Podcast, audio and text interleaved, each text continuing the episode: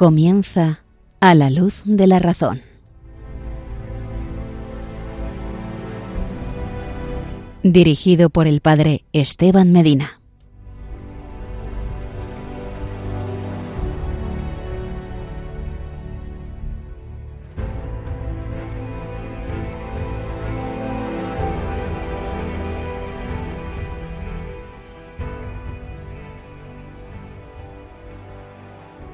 Buenas noches, queridos amigos de Radio María, queridos amigos de A la Luz de la Razón. Estamos un programa más con Enrique Sagredo, colaborador habitual. ¿Cómo estás, Enrique? Pues estoy muy bien, Esteban. Aquí estamos una noche más, pues disfrutando de este fantástico programa, ya bastante avanzado y sin duda, pues muy, muy contento de estar aquí una vez más. Pues sí, y como siempre en esta introducción hablaremos de las tres partes de las que consta este programa. Como siempre, en la primera parte tocamos un tema actual, un tema que tiene que ver mucho con nuestra vida cotidiana.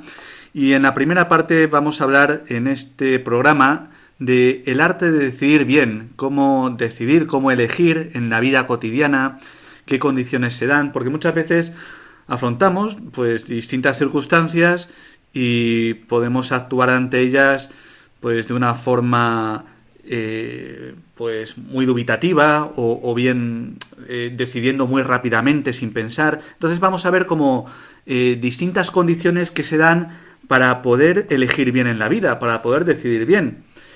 En la segunda parte, como viene siendo habitual, estamos viendo las emociones, las pasiones. Y nos acercaremos en este momento a la tristeza. Y veremos en concreto las causas de la tristeza. ¿Por qué estás triste? ¿Por qué en determinados momentos te viene la tristeza? Pues saber la causa de la tristeza, pues es ya un, un camino, un paso para poder afrontarla, eh, porque no podemos vencer aquello que no sabemos qué es. Pues de alguna forma, de cara también a vencer nuestras tristezas, vamos a ponerle nombre a estas causas que nos ponen tristes, que nos duelen. Y por último, veremos pues otro filósofo que ha influido grandemente, especialmente en la Iglesia, eh, Santo Tomás de Aquino, doctor de la Iglesia, doctor común, el doctor que más ha iluminado la teología, la filosofía, todo el ámbito que actualmente, pues, en la teología está presente. Por eso, bueno, estas son las tres partes, Enrique. Muy bien, pues son temas pues muy de actualidad, sin duda, eh, temas muy prácticos que yo estoy seguro que serán del interés de todos nuestros queridos oyentes. Así que, sin más eh, dilación, vamos a ello. Muy bien.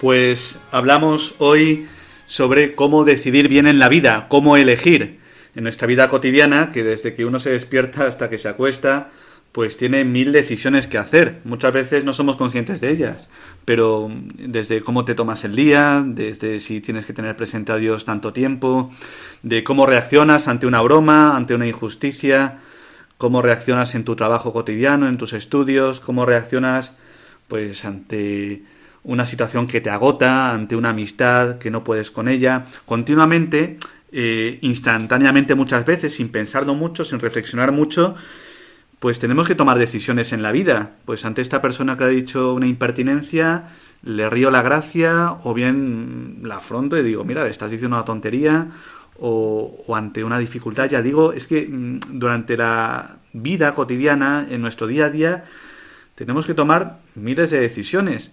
Hay veces que son decisiones que, bueno, que requieren pues más reflexión, ¿no? Pues qué carrera voy a estudiar, a qué voy a dedicar mi vida, me caso con un, pues un chico con esta chica, eh, no sé, pues hay decisiones más trascendentales, pero ya digo que también hay decisiones muy particulares que continuamente tenemos que estar afrontando. Es parte de la vida, ¿no? Hay decisiones de todos los colores, sin duda, y, y lo que está clarísimo es que son personales, ¿no? Nadie va a decidir por ti.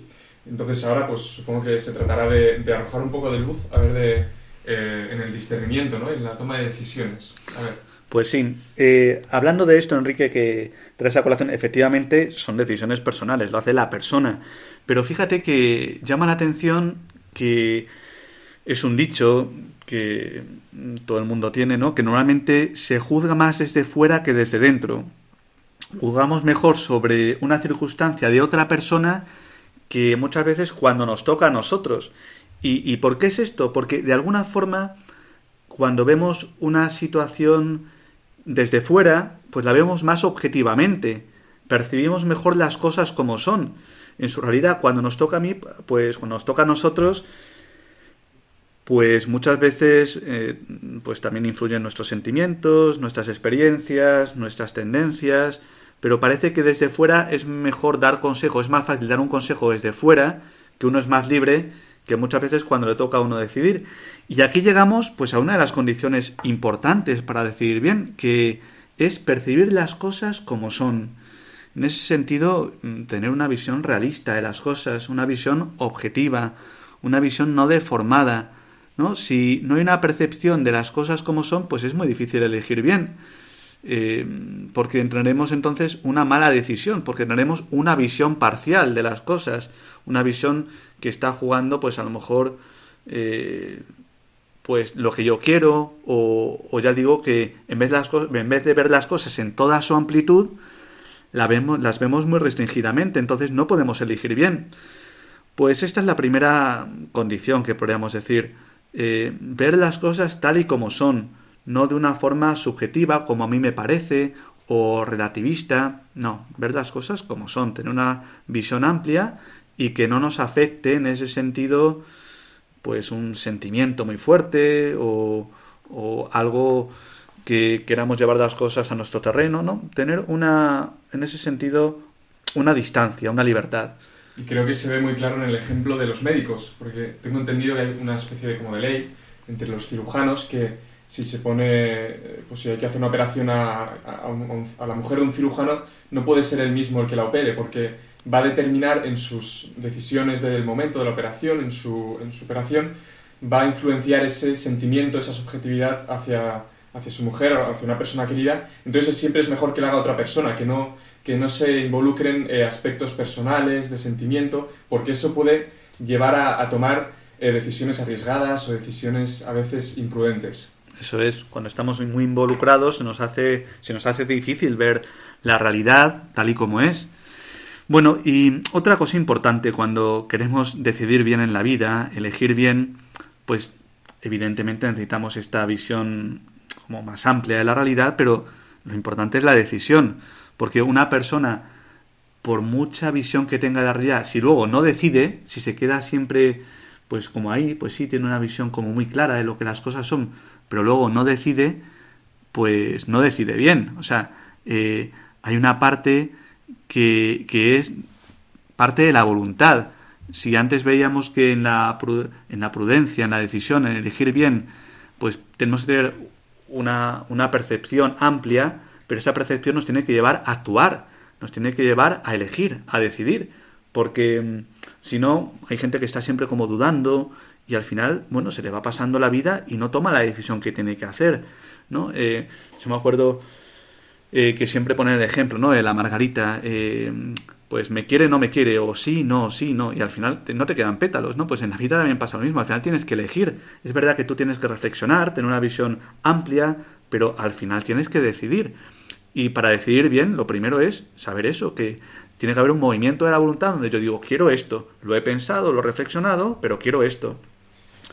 Está claro que, hay que mojarse y también uno aprende a tomar decisiones tomando decisiones. Entonces, claro, si nunca eh, te arriesgas y tomas una decisión, pues es imposible que, uno aprenda y que la vida, pues, le, en sentido, le, le curta un poco.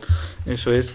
Y junto con esto, pues tiene que haber una inclinación al final al bien. O sea, tenemos que tener buena voluntad. Porque si una persona, pues de alguna forma está muy arraigada en el vicio, pues el vicio muchas veces nos hace ver las cosas no tal y como son.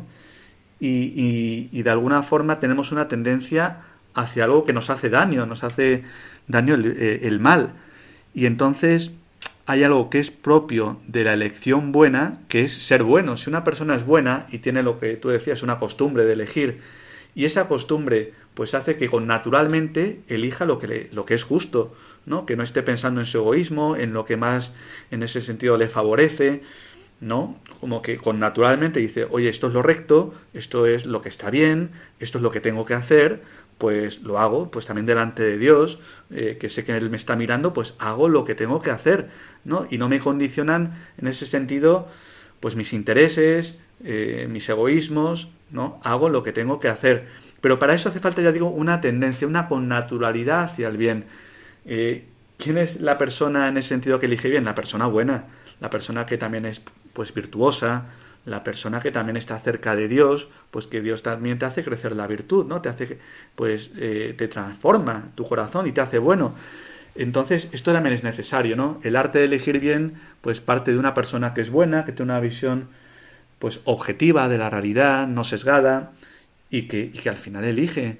Eh, eh, es así, o sea, como eh, estas son las cosas necesarias. una buena elección presupone el conocimiento de la verdad, de la realidad, y desde ahí elegimos bien. Pero pasa una cosa, ¿no? Porque mm, al final, como habrán visto, queridos radio oyentes, estamos hablando de la dimensión de la prudencia, ¿no? que es el arte de elegir bien, que es muy importante en nuestros días. Sin embargo, en nuestros días, cuando uno habla de prudencia, notamos una deformación del lenguaje. ¿En qué consiste esto?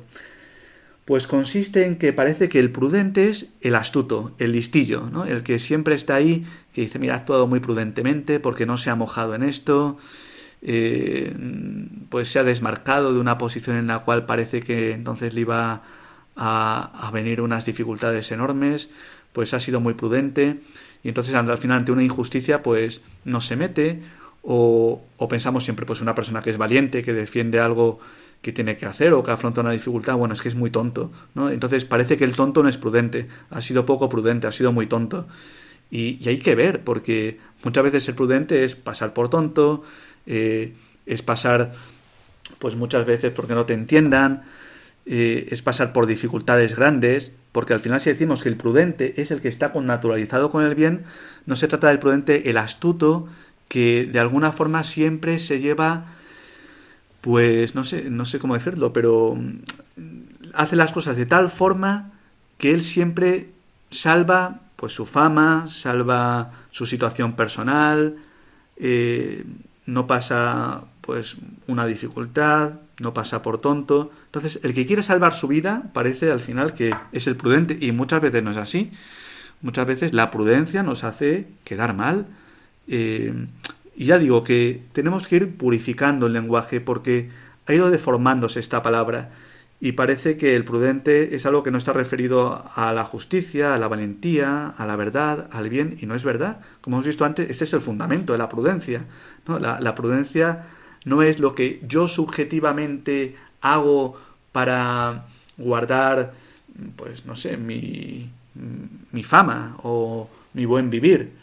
¿No? El bueno es el prudente, el bueno es el que realmente hace las cosas como tiene que hacerlas. No, no, no digo, ya digo, el, listillo, ¿no? De, pues es que fíjate, ha sido muy prudente porque ha logrado de hacer eh, este negocio y, y, fíjate qué prudente es. Pues no, no, no, no. El prudente es el que actúa bien, el que es bueno. Y muchas veces quedará como tonto o no le comprenderán, pero es así. Otra cualidad para el arte de elegir bien es que una persona tenga la humildad suficiente para dejarse decir las cosas, ¿no? Eh, una persona orgullosa que dice, a mí nadie me dice nada, pues yo ya sé lo que tengo que hacer.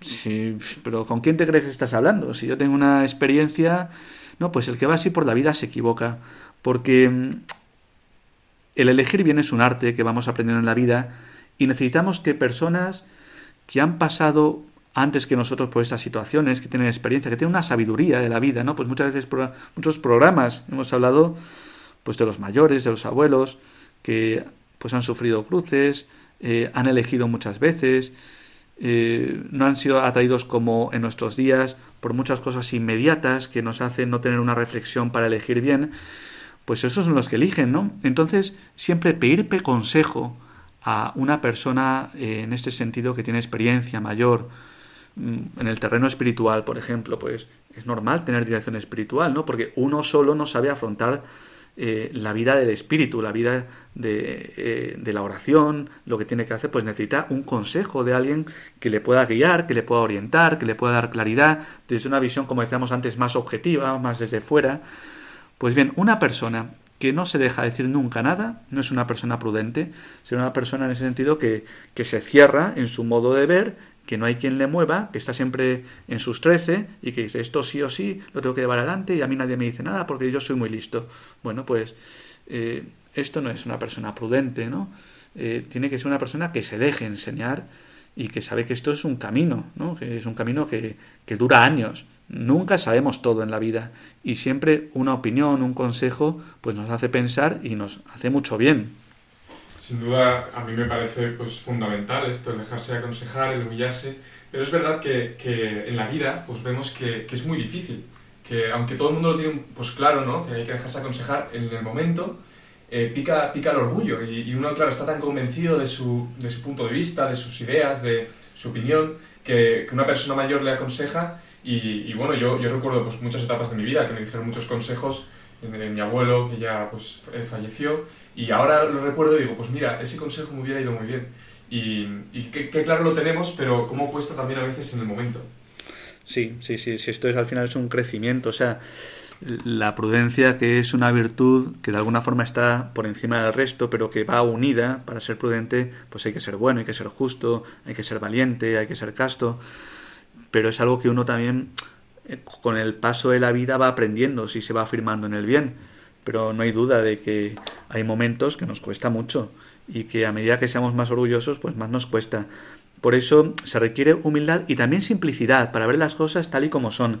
En nuestra vida, para mm, llevar nosotros la razón, para querer hacer lo que nos apetece en cada momento, ya sea por orgullo, ya sea por, ya digo, comodidad, pues lo que decíamos antes, muchas veces complicamos las cosas ¿no? y, nos montamos como eh, unos mecanismos lógicos para decir, mira, es que esto es así, pero en esta situación es así, pero en el fondo es para hacer lo que yo quiera. Y, y, esto no nos hace prudentes, porque otra cualidad de la prudencia es la simplicidad, ¿no? Pues ver las cosas tal y como son, con paz, con sencillez, y, y pues tengo que hacer esto, lo hago. Mira, yo no sé si luego eh, es que si hago esto, entonces me va a pasar esto, si tal. Mira, eh, claro que se requiere reflexionar los pros y los contras, pero la actitud de corazón es la simplicidad, la sencillez. ¿no? Pues si tu ojo está sano, pues también luego tú actuarás bien. Eh, si tienes una simplicidad para ver las cosas, para no enrevesarlas, para no complicarlas, para no hacerlas complejas, pues seguramente elegirás bien. ¿no? pues eso también es importante. Por tanto, como vemos, eh, al final el arte de elegir bien se mueve eh, entre dos defectos, ¿no? Eh, pues por un lado, una excesiva prudencia, que podría ser lo que decíamos antes, de no elegir, de ser dubitativo, temeroso, miedoso, y, entonces una persona que no elige, al final no es prudente, por es propio elegir, ¿no? y por otro lado, está una imprudencia de una persona que también vemos muy en nuestros días, pues muy impulsiva, que no piensa las cosas, que lo primero que le viene a la cabeza lo dice, que, que mete la pata continuamente, pues esto tampoco es bueno, ¿no? Se requiere como un ver la realidad tal como es, eh, ver lo que tengo que hacer, que haya una inclinación hacia el bien, pues elegir, pues eh, mira, entre estas opciones elijo esto porque me parece lo más conveniente conforme a lo que las cosas son y hacia el bien, y elegirlo. Hace falta esto, ¿no? Pero ya digo que uno puede ser, eh, tener una excesiva, entre comillas, prudencia, ¿no? De ser temeroso o bien, pues ser, ya digo, impulsivo o muy astuto, o... y esto, esto no es la prudencia, esto no es la prudencia. Hay hoy día, pues se peca mucho de imprudencia, porque hay dos, mm, dos males, dos vicios, que van directamente contra la prudencia, contra el arte de elegir bien, contra el arte de decidir bien en la vida. Y estos son la lujuria, porque la lujuria nos embrutece, nos hace estar como con eh, pues únicamente pensando en imágenes que tienen mucha fuerza y estar atrapados en ellas y por eso no, nos hace no ver la realidad en toda su belleza, en toda su amplitud, en toda su globalidad, nos hace no ver la realidad serenamente, sino que la lujuria, pues sobre todo hace eso, ¿no? Te da una impulsividad que, te hace no estar tranquilo y que te hace no tener una serenidad para ver las cosas como son y también para pensar, reflexionar, eh, actuar desde el entendimiento, no desde la imagen. Pues un mundo embrutecido como el nuestro, pues donde la, la pornografía, las imágenes, los anuncios, pues están continuamente asaltándonos en nuestro día a día, pues se hace difícil, se hace difícil si uno vive de estas imágenes tan fuertes que llevan a la lujuria en muchos casos, pues hace difícil ser prudente. Y además que la lujuria también nos hace no decidir, nos hace estar como encerrados en nosotros mismos y no hacer lo que tenemos que hacer. Uno, pues cuando está esclavizado por la lujuria, vive sin voluntad, sin fuerza de voluntad, y le hace no elegir bien. Pues, bueno, eh, este mal, este vicio, este pecado, la lujuria, sin duda es algo que, nos quita la prudencia, el arte de elegir bien, el arte de decidir bien. Y hay otro mal que también está en nuestros días muy asentado en la sociedad y que influye a todos, que es la avaricia, la codicia, el querer tener pues una seguridad, ¿no? Porque al final nos hace no ver las cosas como son y no entregarnos a los demás, no hacer las cosas, ya digo, pues delante de Dios con sencillez, dando a cada uno lo que se debe, actuando según la justicia, según lo que las cosas son, según lo que se debe a cada uno. Entonces la codicia, en ese sentido de buscar bienes para tener yo una comodidad, una seguridad, para tener cada vez más, pues nos hace también estar esclavizados a esto, una tendencia que, que también nos esclaviza y que no nos hace actuar con la libertad propia de la prudencia, que hay que hacer el bien y que tengo que ver las cosas tal y como son. Bueno, pues estas dos cosas, ¿no? Que vivimos de, hoy día del tener y del placer, pues van en contra de la prudencia claramente. Está, yo lo veo clarísimo, vamos. O sea, en un día, ¿cuántas, cuántas decisiones vamos a tomar relacionadas con justo estas dos, dos, estos dos peligros, estos dos males, ¿no? La lujuria y, el tener, ¿no? La ansia de, tener y de poseer. Y yo lo veo pues, pues muy claro, porque además, eh, va, como tú dices, van bruteciendo las próximas decisiones. Si tú una vez tomas una decisión eh, errónea acerca de la lujuria, por ejemplo, la próxima vez que se te presente esa situación vas a estar muy condicionado porque, porque al final, por el pecado de, de haber... Eh, de, que te esclaviza y te condiciona al, al resto de, de, decisiones que tengas que tomar. Y de ahí en adelante, pues a veces es difícil salir de ese círculo ¿no? de, de vicio. Eso es. Pues nada, esto ha sido una introducción, eh, son pequeñas características, pero esto ya sabéis que eh, la vida es el arte de elegir y, son luces, pero luego esto hay que ejercitarlo. O sea, que no uno por saber todas las condiciones, los principios que nos hacen decidir bien, eh, las claves de la prudencia, ya no por eso elige bien. Elige bien si es una persona virtuosa, con una sencillez, si busca el bien. Pero bueno, eh, saber estas cosas también nos da luz. Nos da luz para elegir para, y para ver también cómo está el mundo. Pues nada, amigos, eh, lo dejamos aquí esta primera sección, escuchamos un poquito de música y pensamos sobre estas cosas.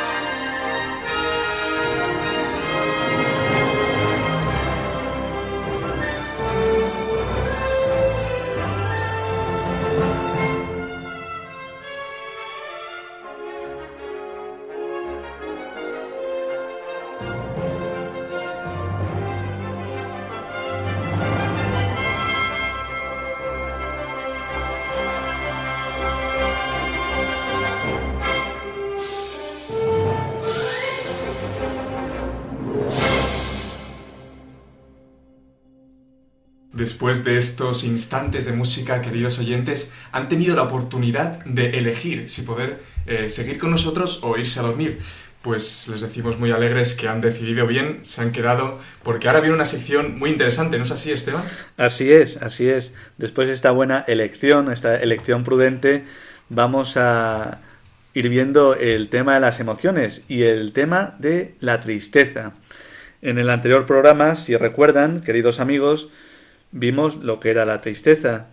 Y en este programa vamos a ver las causas de la tristeza, las razones que nos ponen triste, de dónde viene la tristeza en el fondo, cuáles son eh, no las causas más cercanas, más próximas, eh, más inmediatas, sino las causas últimas. ¿Por qué estamos tristes? ¿De dónde viene la tristeza?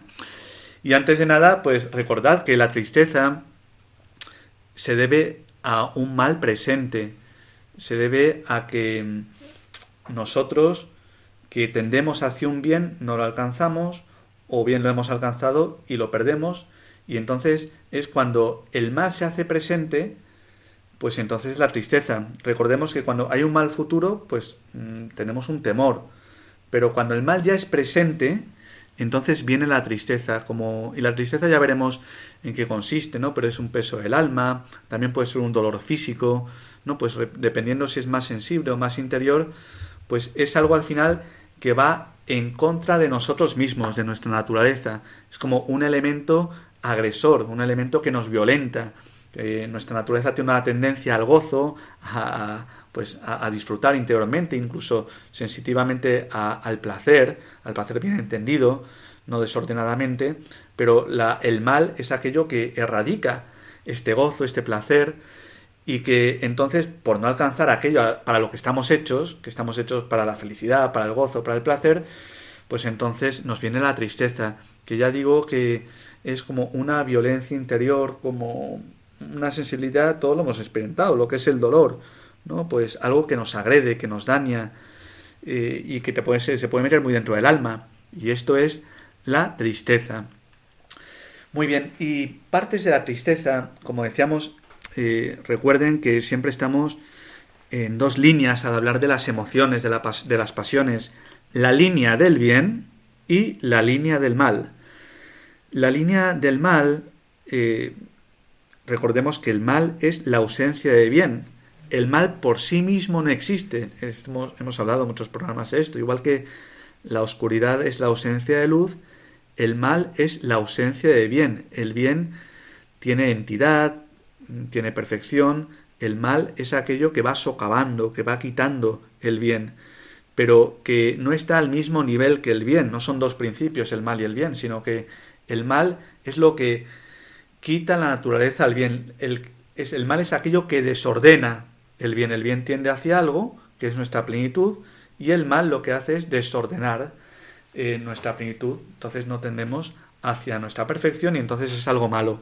Pues bien, si el mal hemos dicho que es ausencia de bien, la tristeza de qué nos vendrá sobre todo, pues nos viene de un bien perdido. Cuando nosotros hemos experimentado el gozo de haber alcanzado un bien, que como decimos pueden ser muchas cosas, pues desde un bien sensible el alimento, un alimento que nos encanta, pues una buena cerveza, un buen vino, un buen filete de ternera, un buen pescadito, bueno, podemos seguir, hay muchas cosas, pero eh, no solamente bienes materiales, pues salir a hacer deporte, eh, la música, eh, leer un buen libro, y bienes más altos como una amistad, ¿no? Pues el bien entre seres personales, ¿no? Pues conocer a alguien y amarle, el bien de un matrimonio, el bien de la relación entre unos padres y unos hijos, el bien de la relación con Dios, ¿no? Pues el mal, sobre todo, ¿a qué se debe? Pues un bien perdido, ¿no? Cuando alguien pierde a aquella persona que quiere, una amistad, o en un matrimonio, pues hay una pérdida de alguno de los cónyuges, o aquello por lo que hemos experimentado, que también hemos hablado en este programa, el tema de la muerte.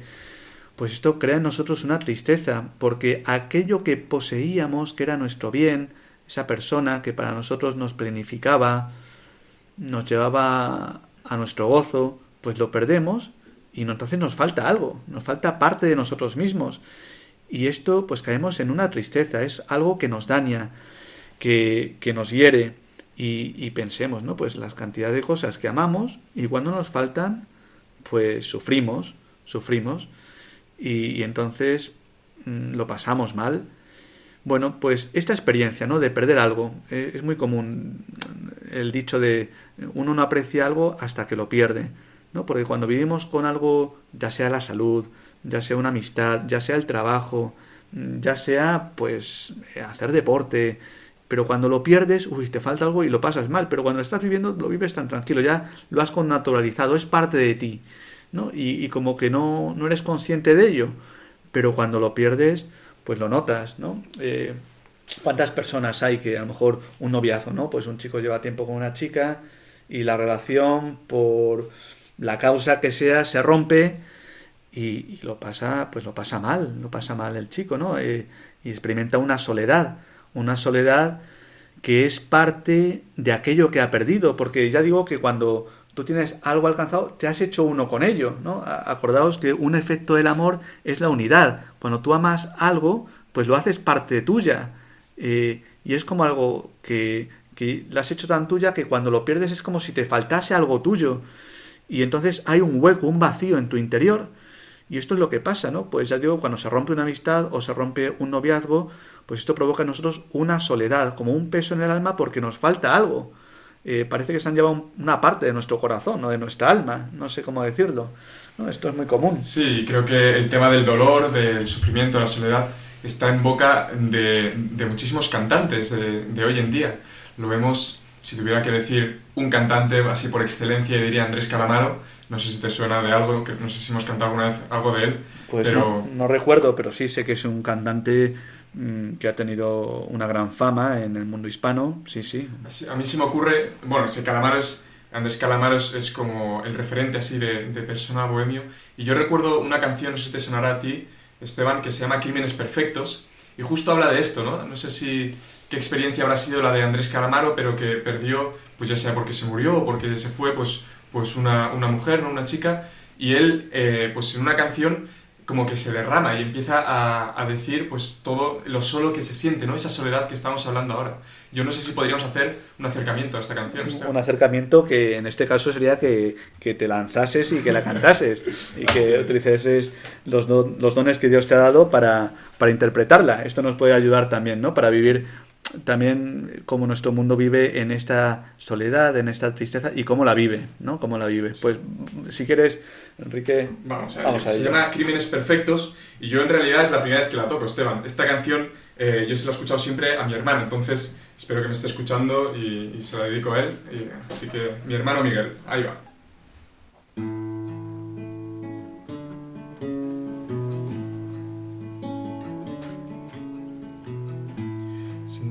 Alguna vez lo que es tener el corazón roto? ¿Sentiste algunos asuntos pendientes volver? Hasta volverme muy loco resulta que sí, sí podrás entender lo que me pasa a mí esta noche. Ella no va a volver y la pena me empieza a crecer adentro. La moneda cayó por el lado de la soledad y el dolor.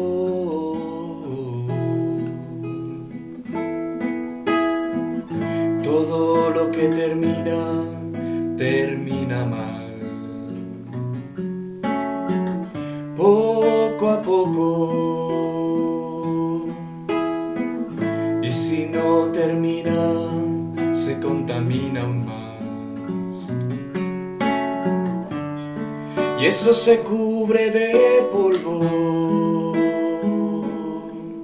Me parece que soy de la quinta que vio el mundial 78 me tocó crecer viendo a mi alrededor paranoia y dolor.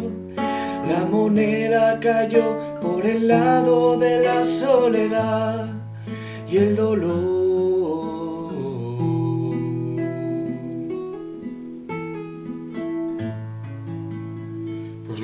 Ahí, Esteban. Bueno, muy bien interpretado una vez más, Enrique. Y la verdad que la has traído muy a colación con lo que estamos hablando, porque efectivamente está hablando del dolor, de la tristeza propia de la soledad, de algo que ha perdido algo, algo muy suyo. Y esto provoca un dolor, un dolor en el alma, una tristeza, una soledad. Y si lo pensamos así también vive nuestro mundo, ¿no? Nuestro mundo que está hecho para el bien supremo, que es nuestro Señor, y que cuando se aparta de Él, cuando lo pierde, pues se produce la mayor de las soledades, la mayor de las tristezas y tenemos que al final acallar este grito del alma, pues intentando llenar ese hueco, ese vacío con muchas cosas, muchas veces sensibles, pero que no llenan ese vacío espiritual.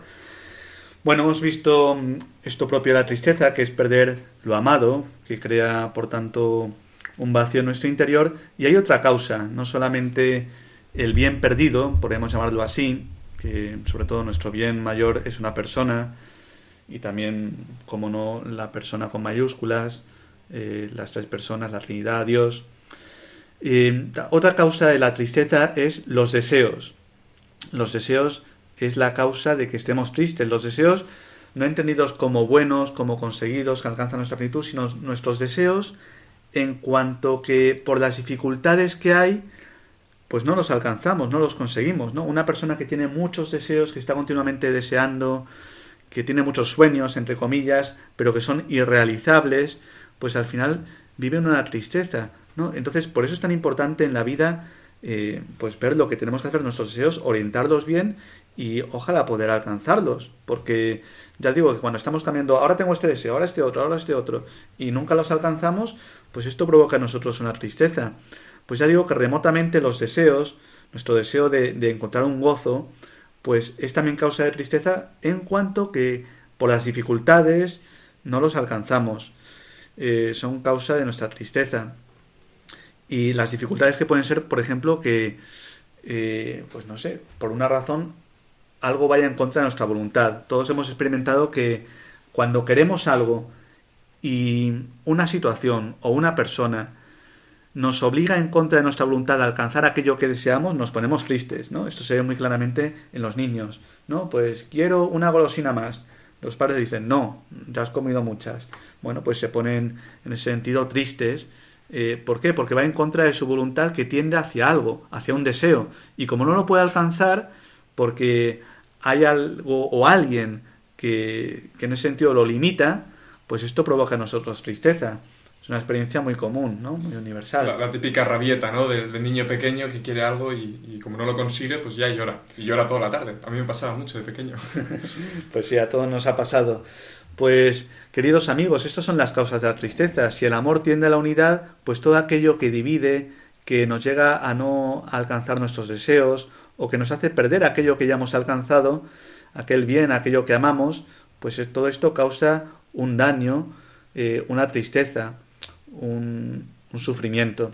Bueno, pues lo dejamos aquí. Veremos en otro programa las consecuencias que lleva esto, también cómo evitar todas las causas de la tristeza, los efectos, pero ya lo dejamos para otro programa.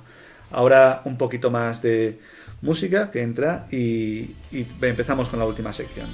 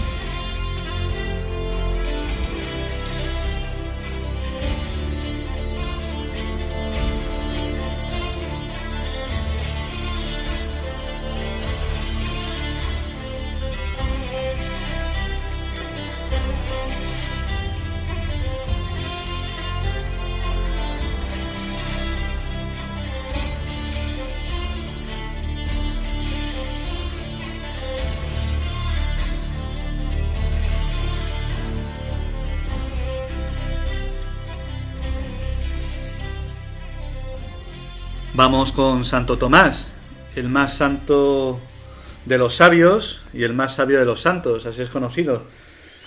Tenemos especialmente cariño en la fe católica porque gracias a él todas las cuestiones que se han definido en torno al magisterio de la Iglesia sobre la Eucaristía, eh, la, la Iglesia, los sacramentos, la Cristología, la Trinidad, pues lo debemos a su precisión teológica. Incluso las palabras empleadas por Santo Tomás son las que ha asumido a la Iglesia como tal.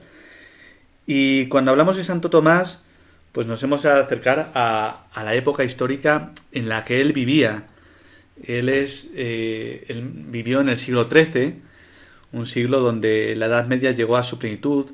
Es el siglo también de las grandes catedrales y de las grandes sumas. De alguna forma, la suma tiene una función arquitectónica donde cada cuestión está relacionada con otra, de, con una visión global, unitaria, sintética, totalmente articulada, al igual que vemos las catedrales, que en las catedrales vemos pues un cuerpo unitario que al final te hace levantar la mirada hacia Dios y que es como un pequeño cuerpo, un cuerpo también que está simbolizando grandes realidades. Pues esta es la época de, de, Santo Tomás, el siglo XIII. Él nació en Rocaseca, Italia, y es de una familia también en sentido noble. De hecho, él cuando dijo que quería ser monje, sus padres se opusieron mucho. Santo Tomás es un luchador por la verdad, no solamente teórica, sino también que en su vida él lo vivió. Eh, al principio se opuso a la opinión de sus padres, que tenían otro, otro proyecto sobre él, eh, cuando él dijo que quería ser monje, pues querían que fuera abad de Montecassino, ¿no? que fuera alguien importante, aunque fuera dedicado a la vida religiosa, pero quería ser además monje mendicante, o sea, vivir la pobreza, con una radicalidad evangélica en la orden que fundó Santo Domingo. Pensemos que en esta época pues se fundan grandes órdenes para la vida de la iglesia, los franciscanos y también los dominicos, dos órdenes mendicantes que vivían con una radicalidad evangélica la pobreza y la, fidelidad precisamente al mensaje de Cristo. Pues este hombre que sintió esta vocación y que no se vino atrás ante los pues también la comodidad, lo que le decía a su familia. Es más, eh, es conocido que sus hermanos, para que él desertase, metieron a una mujer de mala fama en su habitación para que de alguna forma se dejara llevar por la lujuria y él pues cogió del fuego un tizón ardiendo y se defendió frente a esta mujer, porque quería defender sobre todo su castidad. Pero no solamente era su castidad, sino la misión que Dios le había encomendado, la vocación a la que llamaba, y en último término, la verdad. Pues bien, Santo Tomás siempre fue un defensor de la verdad, ya digo, en su propia vocación, o pensemos luego en las distintas controversias que tuvo en la Universidad de París, ¿no? Pues defendiendo a los mendicantes, también frente a aquellos que defendían una pobreza extrema no fiel al Evangelio, como la de los franciscanos o mandicantes. Estamos hablando en ese sentido, pues más los fraticelli. Em, pues él tuvo eh, también que entrar en esta polémica y siempre fue defensor de la verdad. Una de las grandes cosas que, a las que se le acusa Santo Tomás es de haber asumido a Aristóteles, haber cogido como un filósofo pagano, antes de Cristo, de la filosofía griega, y de alguna forma haber mm, hecho una síntesis entre lo que es el Evangelio y algo pagano, algo griego, que es Aristóteles, como una filosofía que en ese sentido parece extraña a la verdad del Evangelio. La razón por la cual eh, coge Santo Tomás a Aristóteles no es porque en ese momento fuera el gran descubrimiento, la última novedad, porque en ese momento es cuando se traducen las obras de Aristóteles y llegan al mundo occidental, llegan a la Universidad de París. Eh, no es precisamente por eso, no es por asumir una novedad, sino porque en Aristóteles él descubre la verdad. Aquello por lo que Santo Tomás es aristotélico no es por ser fiel a un filósofo, sino que es sobre todo porque en Aristóteles descubre la verdad y como hemos visto en Aristóteles, Aristóteles parte de la realidad sensible y Santo Tomás entiende que para elevarse a lo espiritual, elevarse a lo inmaterial, pues hay que partir de lo sensible, hay que partir del mundo creado y esto es algo humano, algo totalmente experiencial, algo verdadero. O sea, la razón profunda por la cual Santo Tomás asume a Aristóteles no es por ponerse en una línea de pensamiento, sino es porque en él descubre cosas totalmente verdaderas y que son coherentes con la fe. Esta es la razón profunda por la cual coge Aristóteles. Pues hemos visto eh, dos realidades de Santo Tomás antes de entrar en su pensamiento, ¿no? Como una fidelidad al mensaje evangélico de radicalidad, eh, por eso entra en la orden de los dominicos, eh, y por otro lado, la, también la vinculación no solamente a la Biblia, sino a la verdad que se da en Aristóteles, porque él entiende que ambas verdades, pues en último término, proceden de Dios. No, pues la verdad que Aristóteles define desde el orden creado, desde la naturaleza, no se puede contraponer, porque es precisamente verdadera, frente a lo que Dios ha revelado, que es muy verdadero. Y aquí entramos en este sistema de Santo Tomás que tiene que ver mucho con la fe y la razón. Santo Tomás es el misterio, eh, es el, el filósofo, el teólogo, que armoniza totalmente la fe y la razón porque entienden que ambas proceden de Dios, proceden de un, único principio, y Dios no se puede, eh, no puede ser contradictorio, no puede ser que Dios lo que haya revelado vaya en oposición a aquello que Él ha creado. Tiene que haber una profunda armonía. Y, y por eso Él ve la filosofía y la teología como dos luces que se necesitan. Precisamente él es tan buen teólogo porque es muy buen filósofo. Es muy buen filósofo porque él sabe descubrir a la luz de la palabra de Dios, sabe hacer también, movido por la luz de la fe, un desarrollo intelectual profundísimo, profundísimo. Y, por eso, para ser buen teólogo, pues es buen filósofo. Y, y también alcanza, pues lo máximo que se puede alcanzar en la filosofía, porque es una filosofía abierta a la fe. Una filosofía que también asume el dato revelado, aunque Santo Tomás distingue profundamente lo que es filosofía y teología, porque ambas, eh, una procede de la palabra de Dios y otra del mundo sensible, él no las contrapone, él no está continuamente diciendo, bueno, esto es teológico, esto es filosófico, no, él únicamente utiliza ¿no? su entendimiento para ir hacia la verdad, distinguiendo, pero no separando. Es muy típico de Santo Tomás, ¿no? Distinguir, pero realidades que van unidas, distinguir para unir, no para separar.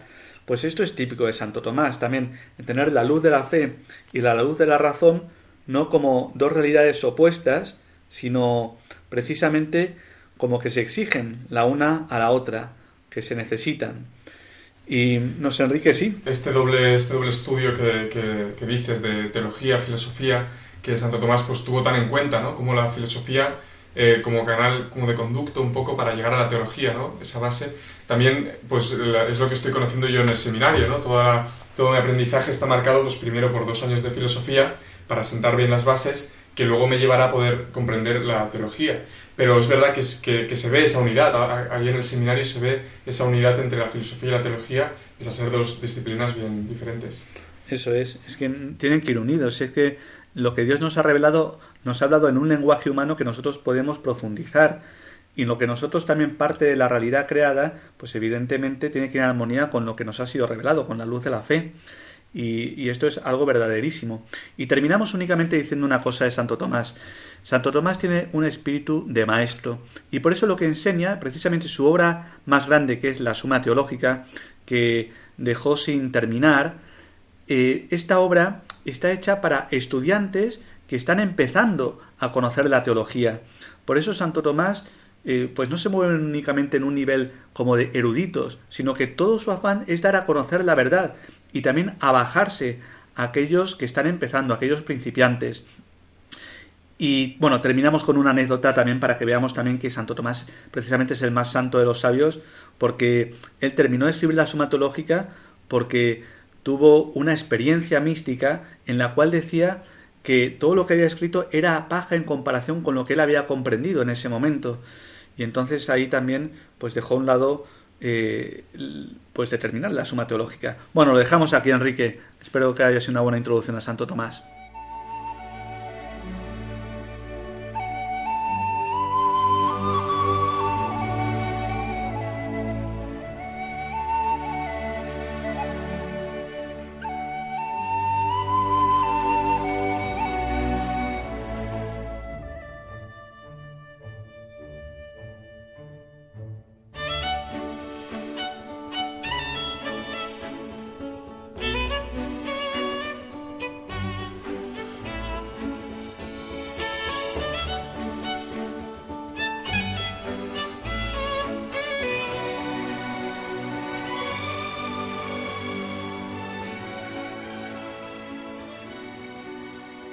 Bueno, muy bien, Enrique, pues esto ha sido el programa de hoy. Espero que haya sido interesante, que nos haya servido para cultivarnos a la luz de la razón, que de eso se trata.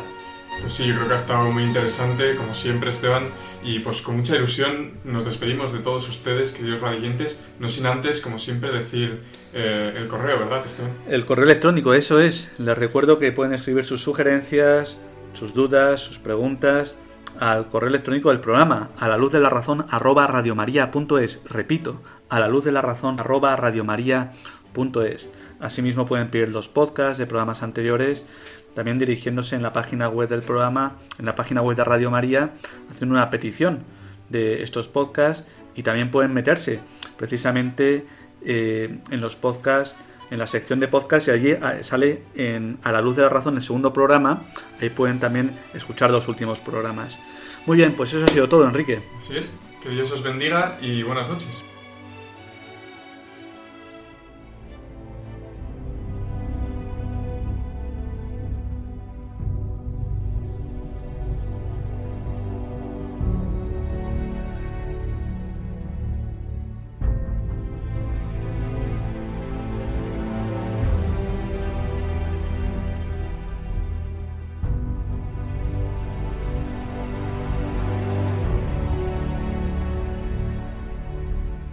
Han escuchado en Radio María A la luz de la razón, dirigido por el Padre Esteban Medina.